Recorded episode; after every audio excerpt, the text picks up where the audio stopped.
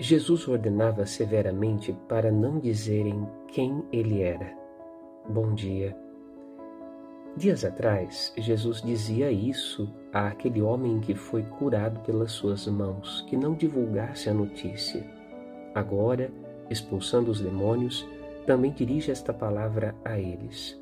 De fato, Jesus não está querendo que as pessoas ignorem a sua presença, até porque isso é impossível, todos veem suas obras. Mas a grande verdade é que quem deve proclamar que Ele é o Filho de Deus, o Santo de Deus, aquele que veio ao mundo para iluminar toda a humanidade, são justamente aqueles que Ele chamou como seus discípulos e que estão sendo preparados para esta missão. Chegará o tempo em que as pedras falarão, seus discípulos proclamarão a sua glória.